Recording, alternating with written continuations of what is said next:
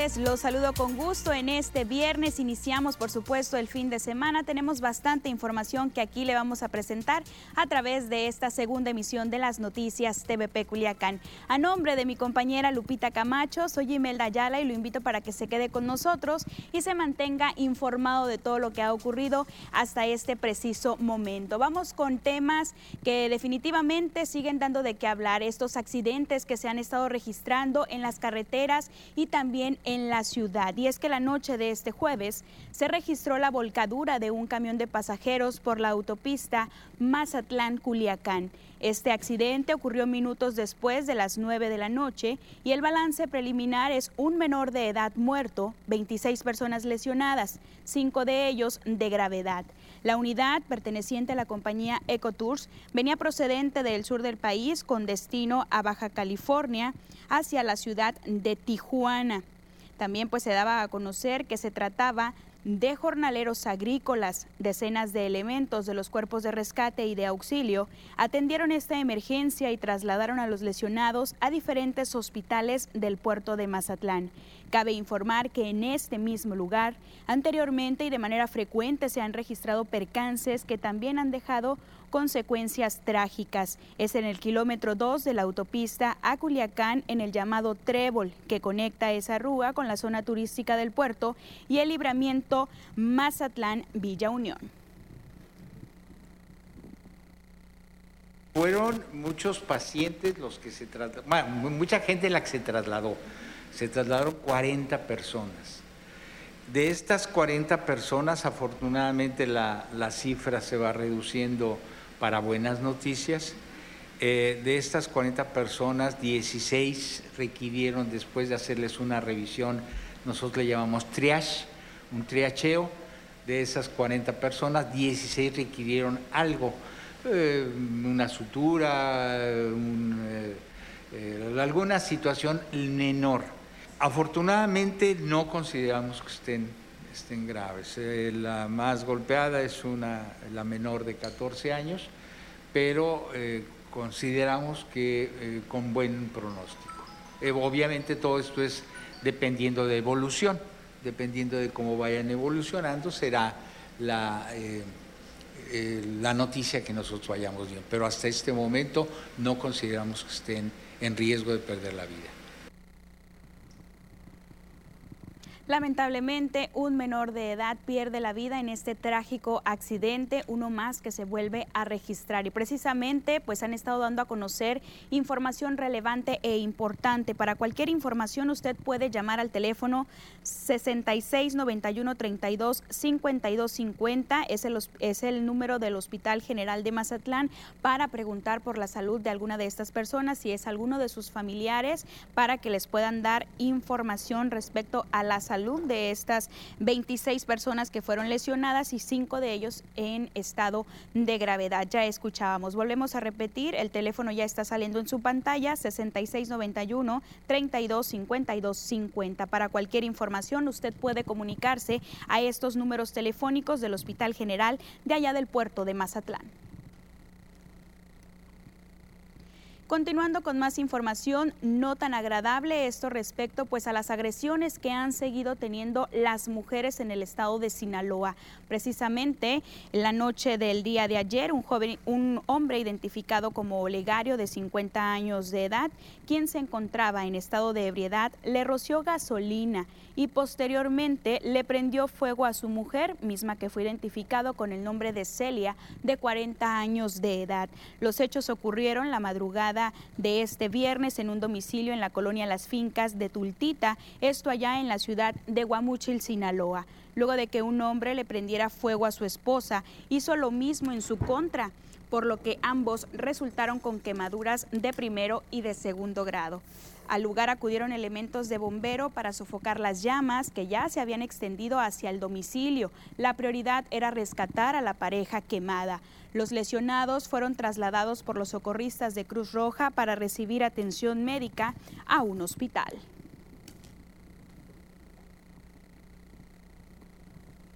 Ya hay información también respecto al presunto eh, feminicida de Kenia María, la joven estudiante de odontología que fue encontrada sin vida el, pasado miércoles, esto en la sindicatura de Costa Rica. Este viernes ya se inició el juicio en contra de esta persona.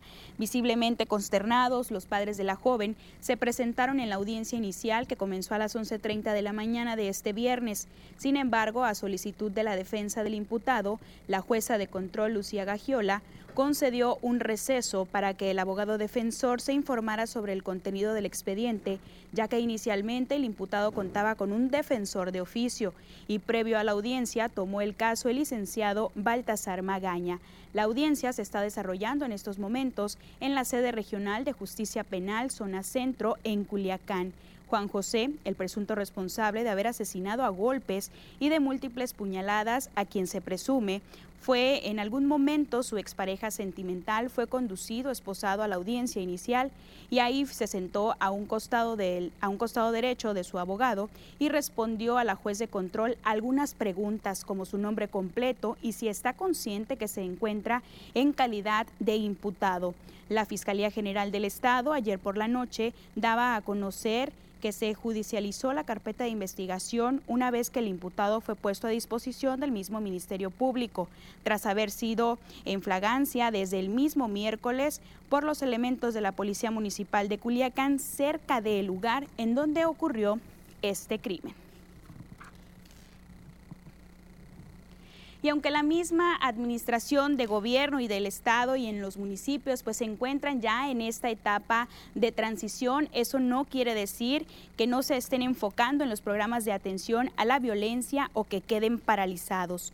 Priscila Salas, vocera del colectivo No se metan con nuestras hijas, expresó que resulta increíble que en Sinaloa se registren agresiones a mujeres cada 24 horas. Señaló que la mayoría de la población en el estado son mujeres, por lo que no es posible que se estén agrediendo y asesinando sin que haya responsables.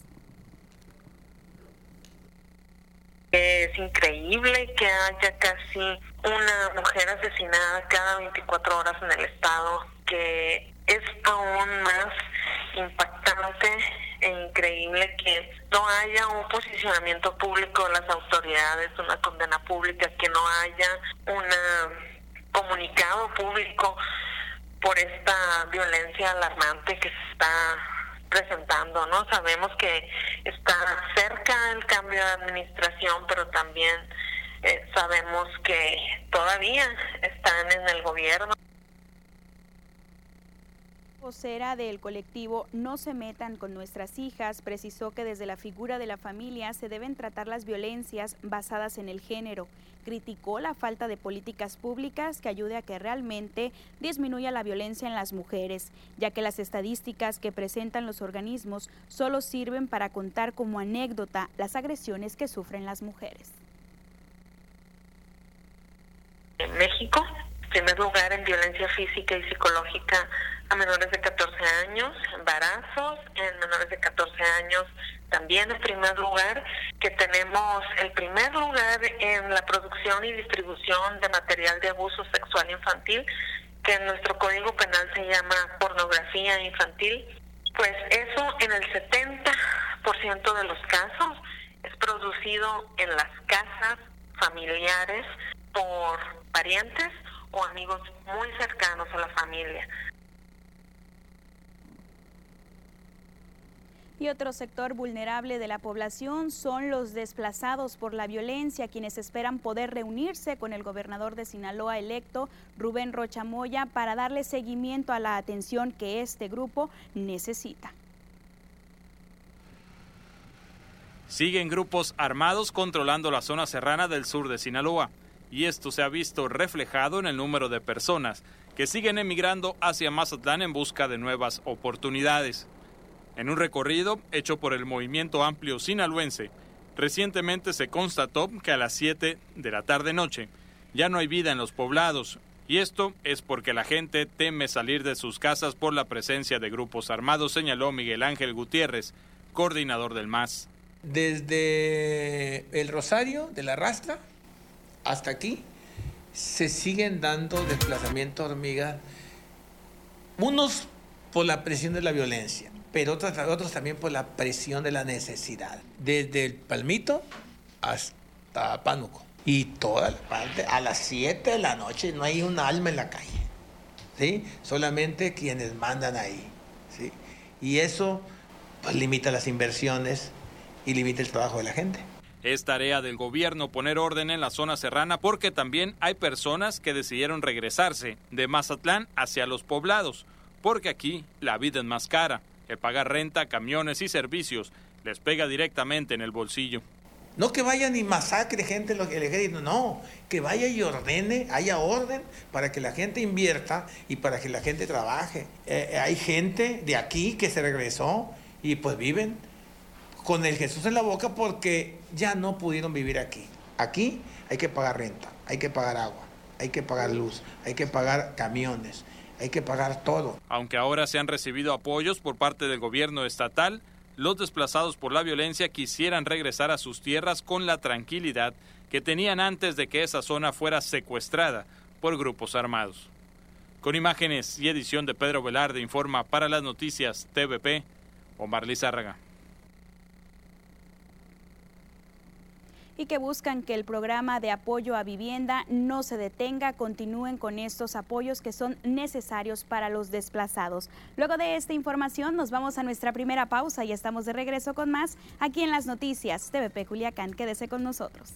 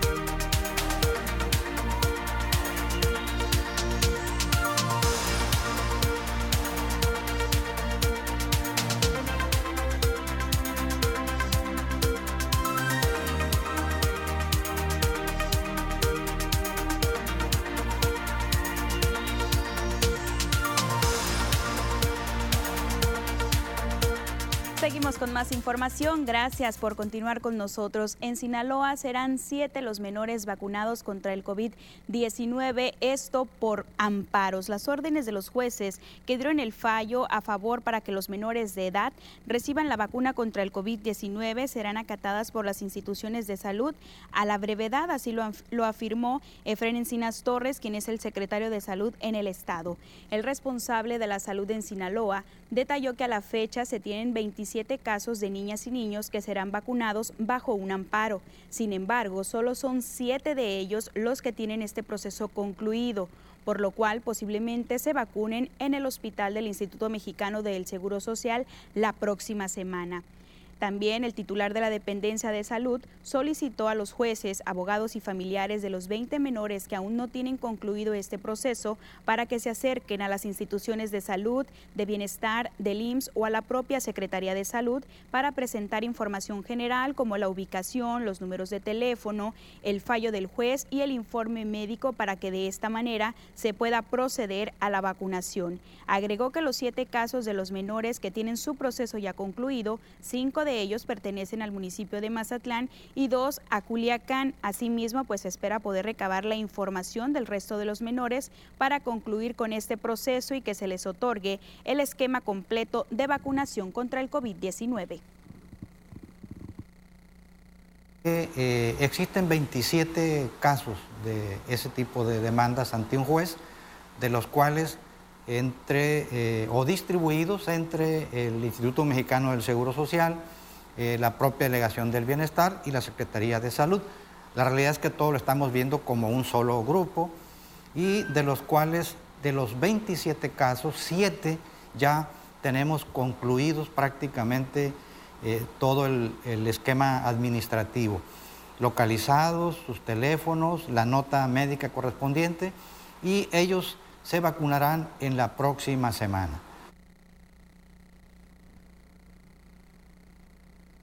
En temas educativos, a partir de este lunes 11 de octubre, el 33% de las escuelas a nivel básico aquí en Sinaloa estarán regresando a clases, esto, eh, clases presenciales. Son 1.098 escuelas que se suman al proceso de presencialidad en el Estado, mismas que cumplen con los tres criterios básicos para transitar en este modelo de reactivación en los centros educativos. Juan Alfonso Mejía López, quien es el secretario de Educación Pública y Cultura, señaló que la comunidad educativa acepta un regreso a las escuelas gradual, por lo que un total de 2.255 escuelas se suman a este modelo híbrido o presencial puntualizó que son 17.935 docentes y 281.168 alumnas y alumnos que atienden este llamado a las clases presenciales. En dos meses del regreso a clases presenciales se tienen reportados 51 casos de contagios en 11 municipios.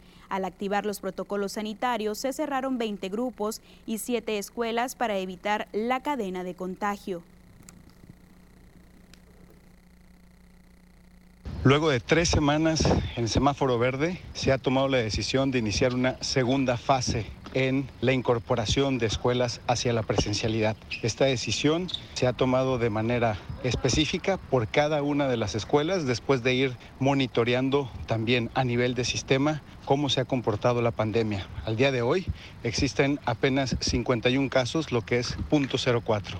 Es importante precisar una y otra vez que a pesar de que existió el semáforo verde, seguimos respetando nuestra estrategia, el método siempre, una y otra vez, y poner atención para decir sí al regreso, pero sin prisas, pero sin pausa.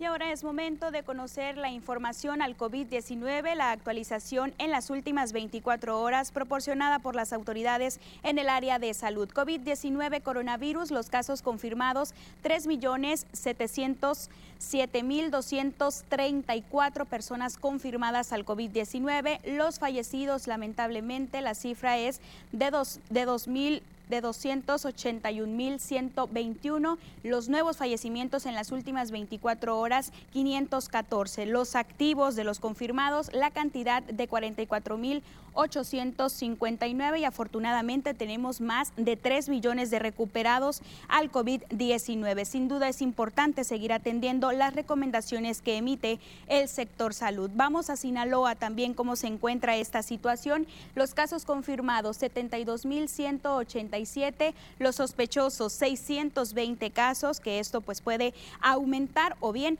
mantener la cifra de los confirmados. Los fallecidos una cantidad también alta para el estado de Sinaloa de 8.546, más de 63 mil recuperados y los nuevos fallecimientos que se registran en plataforma en las últimas 24 horas. Estamos hablando de la cantidad de 10. Vamos a cambiar también por cada uno de los municipios. AOME sigue liderando con el mayor número de casos activos positivos al COVID-19 con 153, dos para Angostura, tres en Badiraguato, uno en Concordia, cuatro en Cozalá, 110 para Culiacán, dos en Choix, 24 para Elota, tres en Escuinapa, 66 en El Fuerte, 117 en Guasave, 80 en Mazatlán, 2 para Mocorito, Rosario, siendo el único municipio que hasta este momento permanece en cero casos, 18 para Salvador Alvarado, 1 en San Ignacio, 5 en Sinaloa municipio, 16 para Nabolato, un total de los casos activos de 607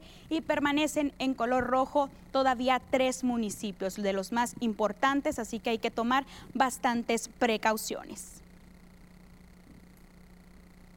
Y precisamente nos encontramos en un semáforo verde, pero es importante seguir tomando las recomendaciones del sector salud y es por ello también que ya se están activando algunas de estos planteles educativos para regresar a clases porque así lo está permitiendo el mismo semáforo. Pero ¿qué es lo que dicen los alumnos, los niños, las niñas? ¿Quieren regresar a clases presenciales o quieren permanecer en clases a través de línea en sus casas? Aquí escuchamos qué fue lo que dijeron los niños y niñas. ¿Cómo te llamas? Soy Antonio Tratejo Luna. ¿Cuántos años tienes ahí? Cinco. Oye, Said, ¿ya quieres regresar a la escuela? Sí. ¿Por qué? Porque quiero conocer mis amiguitos. Ricardo. Ricardo, ¿cuántos años tienes? En casi siete. Ya estás en la escuela tú, ¿verdad? Ajá. ¿Estás feliz? Sí. ¿Por qué? Porque pues esperé un montón y que ya quería volver a la escuela. Y pues como ya volví, ya, ya, pues ya... Estás feliz. Ajá. Estoy feliz. Me llamo Fernanda. Fernanda. ¿Cuántos años tienes, Fernanda? Cuatro. ¿Y estás yendo a la escuela? Sí, ¿Te gusta más estar en tu casa o en la escuela? en la escuela. ¿Por qué? Porque yo voy en el número uno. Fausto Iván. Fausto, Fausto Iván. Sí. ¿Cuántos años tienes, Fausto? Deir. Nueve. Nueve. ¿En qué año estás? Endero. ¿Qué te gusta más, en la, en la casa o en la escuela? En la casa. ¿Por qué? ¿Por qué? ¿Por qué te gusta estar en la casa? Eh, Jugar con, con tus mis juguetes.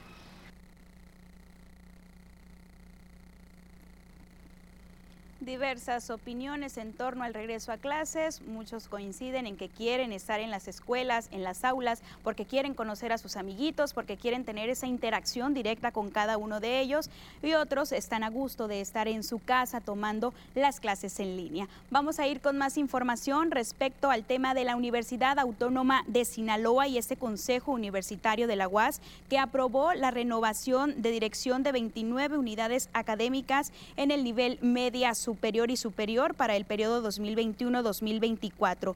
Jesús Madueña Molina, rector de la UAS, expresó que los directores iniciarán en funciones en el mes de diciembre, mismos que se preparan concursos en temas de recursos humanos, finanzas y auditorías para el mejor desempeño de sus cargos. Durante esta sesión se aprobó por unanimidad un acuerdo para reconocer el inicio de operaciones de especialidades también del ciclo 2017-2018 en lugar del 2019-2020 se aprobó también la redirección de maestrías de trabajo social y en ciencias del derecho y del doctorado en educación. Además, se aprobó la incorporación del Instituto INEDUS para impartir. los consejos aprobaron el proyecto anual de presupuesto programático de ingresos y egresos correspondiente al periodo del 1 de enero al 31 de diciembre del 2022, presentado por la Comisión de Planeación y Presupuestación, que establece un ingreso de poco más de 7 mil 92 millones 530 mil pesos y un egreso de 8 mil 190 millones de pesos.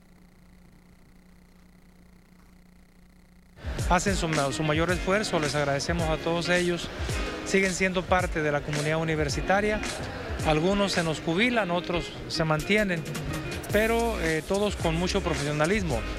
Los que llegan, decirles de que pues estamos en una nueva etapa en la universidad, una etapa de mucho sacrificio, porque queremos que las cosas se hagan bien, en donde vamos a cuidar el recurso, en donde estamos nosotros eh, asumiendo una postura diferente.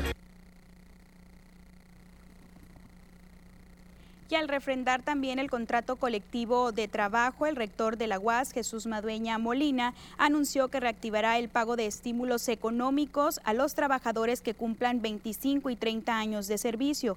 Explicó que esta prestación se logró para la reforma de la ley orgánica en la universidad en 2008, durante eh, también el mismo rectorado de Héctor Melesio Cuenojeda. Madueña Molina expresó que otorgarán un estímulo del 20% del salario a los trabajadores que cumplan 25 años y del 25% a los que cumplan 30 años de servicio en la institución. El propósito era que el trabajador no se jubilara.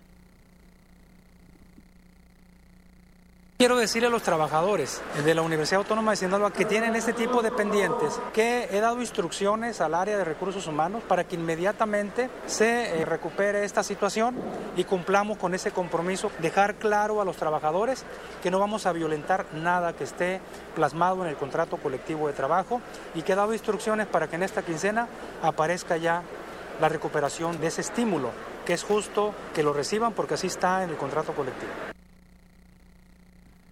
Por su parte, el secretario general del SUNTUA, sección académicos, el maestro José Carlos Aceves Tamayo, opinó que como sindicato reconocen la situación económica que viven las universidades públicas en el país, como la UAS, y el esfuerzo que hacen para cumplir con las prestaciones de sus trabajadores.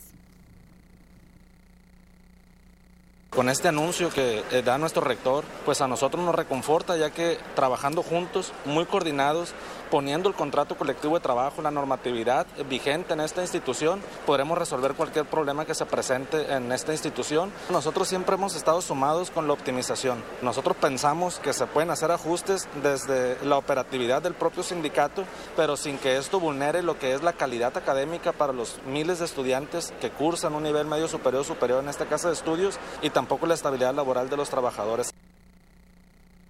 La secretaria general del SUNTUA, sección administrativos e intendencia, Marisela Guadalupe Pérez Carrillo, consideró que este anuncio del rector fortalece al trabajo coordinado que se tiene con esta administración y corrobora que con estas decisiones se busca la estabilidad laboral y financiera de los trabajadores. Y con esto nos confirma el compromiso que el señor rector tiene con nosotros, con, los sindicalizados. Siempre nos ha dicho vamos a atender a la base y siempre buscar una mejor solución. Sabemos la situación financiera de antemano por la que pasa nuestra universidad y aún así el señor rector siempre nos ha dado una buena respuesta a las gestiones. En otra información, el mismo ayuntamiento de Culiacán pues ya da a conocer esta postura en cuanto a las manifestaciones y las demandas que han estado realizando un pequeño grupo de policías jubilados de aquí de la ciudad. Este jueves, un grupo de policías municipales jubilados se manifestó en un evento donde estaría el presidente municipal Jesús Estrada Ferreiro. Portaban cartulinas con consignas en contra del alcalde, al que le reclaman el pago de sus pensiones. Fue una nueva protesta. En varias ocasiones han hecho pública su inconformidad y los reclamos hacia el municipio. Entre los manifestantes estaba Ignacio Iván Durán. Él trabajó en la Secretaría de Seguridad Pública por 26 años y tiene un año de retiro. Dijo que la cerrazón del alcalde está afectando también a las viudas de los agentes caídos. La prima de antigüedad y también el regreso del moche y también que retire la controversia 645 que está afectando a las viudas de policías. y a los huérfanos. El ayuntamiento dio a conocer su postura. A través del área jurídica, ha informado que la presente administración heredó el problema del anterior gobierno, pero que ya han empezado a pagar y a nivelarse en ese rezago. Crearon estrategias financieras para poder cubrir esa, esa deuda pendiente. A la fecha, aparte de los 109 policías que, estaban pendientes de cubrir su prima de antigüedad, se han jubilado durante esta administración 192 policías, de los cuales quedan pendientes de cubrir solamente 70 de ellos el concepto de prima de antigüedad. Es, es pertinente señalar que a esos 70 ya se encuentran programados para realizar su pago durante la próxima administración. Con la edición de Margot Durán para las noticias TVP, Concepción Soto. Nos vamos a pausa y regresamos con más.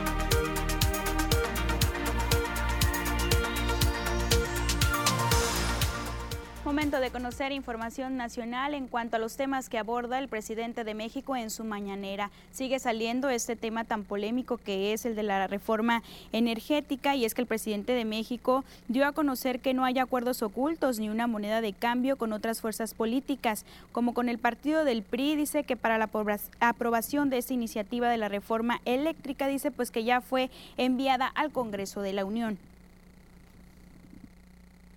No hay este, ninguna negociación, no hay moneda de cambio, eso nosotros no lo hemos hecho y no lo haremos. Aquí cada quien tiene que asumir su responsabilidad. los legisladores tienen que representar al pueblo. Regresamos a la información local y es que en el puerto de Mazatlán se contará con un nuevo proyecto que busca reconocer, realzar lo que es el puerto de Mazatlán y de igual manera pues atraer mayores inversiones. Un nuevo proyecto inmobiliario surgirá en el malecón de Mazatlán, Agua Marina Talismán, un desarrollo de usos mixtos a cargo de Grupo Alerta y Vicasa Desarrollos. El proyecto está preparándose y contará con un hotel de cadena, plaza comercial y una torre de departamentos con diversas amenidades, informó Jonathan León, gerente comercial de Vicasa Desarrollos. Este proyecto eh, es un desarrollo de usos mixtos, el cual va a contar con un componente de un hotel, un hotel de cadena, eh, va a tener una plaza comercial única en Malecón, con su estacionamiento privado, y también va a tener unas torres de departamentos de diferentes medidas y también con sus amenidades de clase mundial. Aguamarina Talismán es una mezcla de la modernidad necesaria para el futuro y de la tradición que representa el pasado, de ahí que se conserve el nombre y ubicación del hotel que por tantos años sirvió para hospedar turistas, Aguamarina. Nosotros traemos con este proyecto la modernidad en el malecón. Sin embargo, también queremos compartir con ellos todas las tradiciones y raíces que tiene Mazatlán y que tiene para ofrecer al mundo. Entonces, decidimos guardar el nombre y mantenerlo el de Agua Marina y además viene acompañado del nombre de Talismán y el nombre completo del proyecto es Agua Marina Talismán, el cual viene a traer grandeza y buena fortuna. En donde está cerca un talismán siempre hay esos, esas características. Detalló que con este tipo de proyectos se pretende maximizar el potencial del puerto y ofrecer nuevas oportunidades de inversión a clientes nacionales e internacionales. El ramo inmobiliario viene y viene con fuerza. Eh, proyectos como este vienen a maximizar el destino, a traer nuevas inversiones, a traer gente de, otros lados a, a invertir en Mazatlán y, ¿por qué no?, a darle una vida al malecón que era necesaria. Se pretende que Aguamarina Talismán inicie su construcción en enero del 2022 y se concluya en tres años. Con imágenes y edición de Saulo Aiza, informa para las noticias TVP, Kenia Fernández. Que sin duda esto viene a beneficiar a los mismos habitantes, son nuevas oportunidades y también atracciones para el turismo. Esperemos que se concluyan estos tres años que pretenden terminar esta obra. Vamos a ir también con más información a través de la denuncia ciudadana. Los WhatsApp que nos envían ya estamos listos y preparados para darles lectura a cada uno de ellos y por supuesto también conocer lo que ha tenido respuesta por parte de las autoridades aquí en el municipio de Culiacán. Empezamos, dice, para lo mismo, dice que se hace más más de un año en la comunidad de Bachigualatillo, dice, se encuentran 14 lámparas del alumbrado público sin funcionar, dice y no han hecho nada. Pedimos por favor a ver si pueden venir a arreglarlas. Es por seguridad, por las noches no se puede salir y gracias. Por supuesto también aquí para poder pasar esta denuncia ciudadana a las autoridades correspondientes, le pediríamos que nos envíen la dirección correcta, en qué calles, entre qué calles para que puedan solucionar este problema. Dice por acá también que nos envían dos fotografías. Dice, quiero compartir de nuevo que como todos los días nos cortan el agua en el sector sur de la ciudad de Culiacán. La verdad es estamos molestos porque no hay explicaciones. El agua regresa siempre sucia y también dice que por acá que con mal olor ya, ya hemos cumplido con el pago del servicio, el cual la verdad nos sale barata, considerando que solo eh, se encuentran pues algunas pocas personas ahí en ese, en ese domicilio y dice que la respuesta de JAPAC es que ya se tornó a las autoridades correspondientes este problema. También en Culiacán dice para reportar que estamos a obscuras por el Boulevard Agricultores en la colonia Guadalupe Victoria. Les pedimos su ayuda, ya reportamos y no vienen a cambiar los focos, es en la colonia Guadalupe por la calle Enrique González Martínez en el Boulevard Agricultores. Bastante obscuridad la que hay ahí en ese boulevard. También por acá dice en el fraccionamiento bicentenario de El Dorado tenemos las áreas verdes en donde juegan nuestros niños dice totalmente eh, con carros y camionetas. Dice, pedimos la intervención de las autoridades ya que está en total desorden y muchas gracias. Por acá también nos está llegando una respuesta por parte del Ayuntamiento de Culiacán. Era respecto a de que hace mucho tiempo se daba a conocer esta situación de que en un taller eh, era mucha basura, acumulación de basura, foco de infección, dice, y que se ubicaba también por la calle Puerto de Altata, esquina con Puerto de Ensenada. Ya hay una respuesta por parte del Ayuntamiento de Culiacán, dice que se notificó esta denuncia dándole un plazo de dos días hábiles para el retiro de tres unidades embarcadas que se encontraban en la vía pública y del cacharro que se observa en las imágenes. Volvieron el pasado martes coordinándose con tránsito municipal y Aseo y Limpia se están atendiendo las denuncias que usted nos hace llegar a través de nuestro WhatsApp, a través de nuestras redes sociales y con gusto les damos lectura y las atendemos. Nos vamos a pausa y continuamos con más. Quédese con nosotros.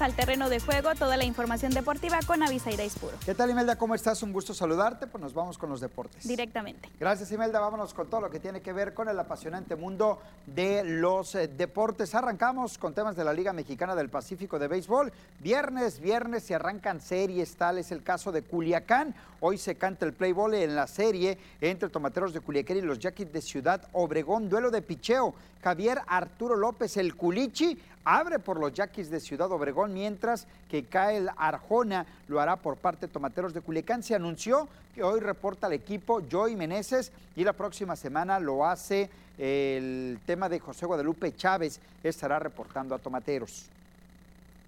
Vámonos con las series que arrancan el día de hoy. Los Yaquis de Obregón en Culiacán, los Mayos de Navojoa se meten al Teodoro Mariscal de Mazatlán, los Charros de Jalisco enfrentan a los Algodoneros de Guasave, Cañeros de los Mochis ante Naranjeros de Hermosillo y Sultanes de Monterrey juegan en la frontera ante los Águilas de Mexicali.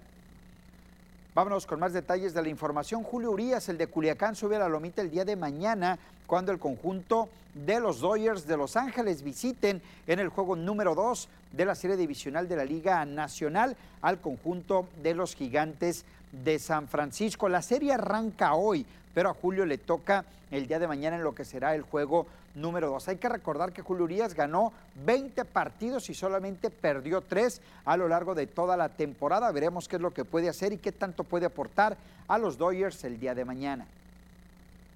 ¿Cómo trabaja el Patronato Impulsor del Deporte apoyando espacios deportivos en la UADO? Vamos al reporte con el Netillo Redondo. El Patronato Impulsor del Deporte continúa con un proceso de construcción en la pista de atletismo en la Universidad Autónoma de Occidente en la unidad Culiacán. El pasado miércoles se realizó la prueba de iluminación. Se colocaron 12 postes y en cada uno de ellos lleva cuatro luminarias, dando un total de 48 lámparas LED para brindar una óptima visión en la pista de atletismo. Hace unos días se colocó la capa de asfalto y se está en espera de que se adhiera la primera base que se puso sobre la superficie. En un periodo de 15 días aproximadamente se va a poner la superficie sintética que consiste en tirar distintas capas como lo son el poliuretano, recubrimiento elástico y una superficie final texturizada. El Patronato Impulsor del Deporte de Sinaloa, en solicitud del gobernador Quirino Ordaz, se dio a la tarea de construir la pista de atletismo en la Universidad Autónoma de Occidente. Eh, este miércoles por la noche se realizó la prueba de iluminación, eh, la óptica que se tiene es muy buena, es, eh, iluminación tipo LED, son luces LED. Vámonos con la selección mexicana de fútbol que ayer empató en eh, la jornada número 4 de la eliminatoria de la rumbo a la Copa del Mundo de Qatar 2022. Empató a un gol con la selección de Canadá. Jorge Sánchez adelantó el equipo mexicano. Osorio empató el marcador. México llega a 8 puntos, es sublíder de la competencia. Estados Unidos está en primer lugar también con 8 puntos, pero mejor diferencia de goles. El domingo México va ante Honduras. Yo creo que es algo que fundamentalmente nos pasó en el primer tiempo y que creo que tiene que ver con que nosotros no presionamos bien, eh, sobre todo después del gol de, Jorge, lo dejamos crecer al rival con el manejo de la pelota, eh, empezamos a retroceder y fuimos muy pasivos en, en el retroceso y entonces cuando un equipo presiona mal y además es pasivo en el retroceso, la primera observación que se hace es que nos faltó más intensidad. Pero de todas maneras creo que eh, empieza a partir de una, de una situación de juego. Cerramos, cerramos este bloque de información deportiva con el tema del Sistema Nacional y Estatal de Cultura Física y Deporte a través de la CONADE y el ISDE lanzaron la convocatoria oficial para participar en el Premio Estatal del Deporte 2021, en donde se reconocerá a los mejores deportistas, entrenadores e instituciones u organismos. El director del ISDE, Carlos Verdugo Aguilar, hace de su conocimiento los pormenores de dicha convocatoria lo más importante que tenemos en la información deportiva, Imelda. Te agradecemos, Avi. Hoy en la noche, pues el espectáculo también de tomateros. Exacto, hoy por la noche. Nos vamos a pausa y continuamos con más.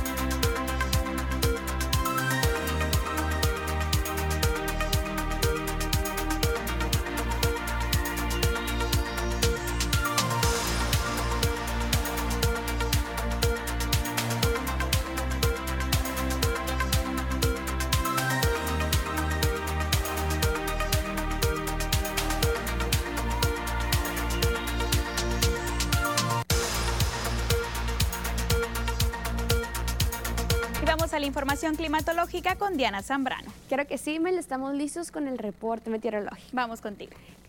Pasamos a conocer las temperaturas actuales en algunos puntos importantes del país, comenzando ya en la frontera en Tijuana. El día de hoy se mantiene mayormente nublado con 20 grados, La Paz totalmente despejado con 34 grados, Guadalajara se mantiene mayormente nublado, Ciudad de México con 22 grados, la condición de cielo ya despejada y para finalizar más al sur con Mérida, aquí tenemos temperatura que llega hasta los 32 grados. Pasamos a conocer las temperaturas actuales. En nuestro estado, en Sinaloa, comenzamos en la capital, en Culiacán. El día de hoy se mantiene muy caluroso, con temperatura máxima que llega hasta los 40 grados centígrados. La condición de cielo se mantiene totalmente despejada y bueno, como todos sabemos, tenemos precipitaciones al 0% y en la noche tenemos 24 grados para la capital. Y en el sector de Guamúchil, el día de hoy la temperatura que se mantiene en los 40 grados centígrados. Aquí también tenemos mucho calor para el día de hoy y cielos despejados. En la noche tenemos 22 grados para el sector de Guamúchil. Ya en el sector de Guasave, el día de hoy también tenemos temperatura máxima que llega hasta los 40 grados, el cielo totalmente despejado y la humedad que se mantiene al 24% pasamos a conocer qué tenemos para los próximos días, qué tenemos para este fin de semana. Aquí en la capital, en Culiacán, mañana sábado se mantiene totalmente despejado. Las máximas que van a variar entre los 36 y los 38 grados. Ya las mínimas de 24 y 25 grados para Culiacán. En el sector de Guamúchil, el día de mañana sábado se mantiene igual totalmente despejado, al igual que los próximos días muy calurosos con máximas que van a llegar hasta los 40 grados para Guamúchil.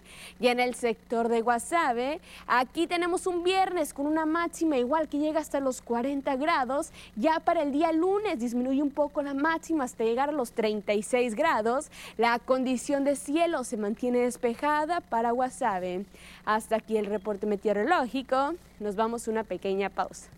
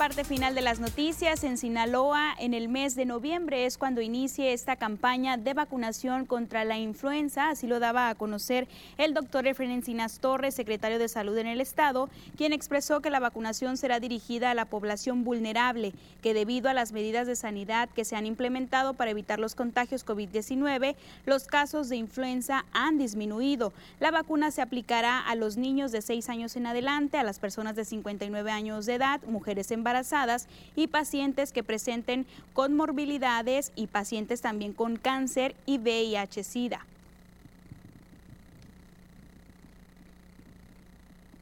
Y es así de esta manera como llegamos al final de la segunda emisión de las noticias TVP Culiacán. Por su preferencia, gracias. Que pase un excelente viernes y por supuesto lo invitamos a mantenerse informado todo lo que ocurre durante este fin de semana a través de nuestro portal tvpacífico.mx.